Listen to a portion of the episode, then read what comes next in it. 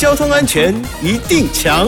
咦哈，我是强哥赵子强，又到了周五的交安点个赞。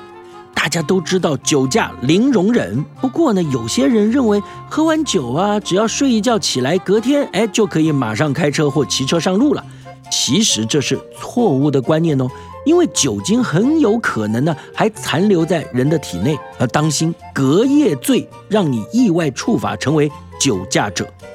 交通警察单位呼吁大家，喝酒当天以及隔天呢，请不要贸然的开车或骑车。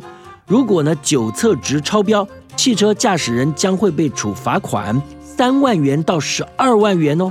机车驾驶人则是一万五千元到九万元，五年内酒驾累犯第二次，直接按照最高金额裁罚；违规第三次以上再加罚九万元。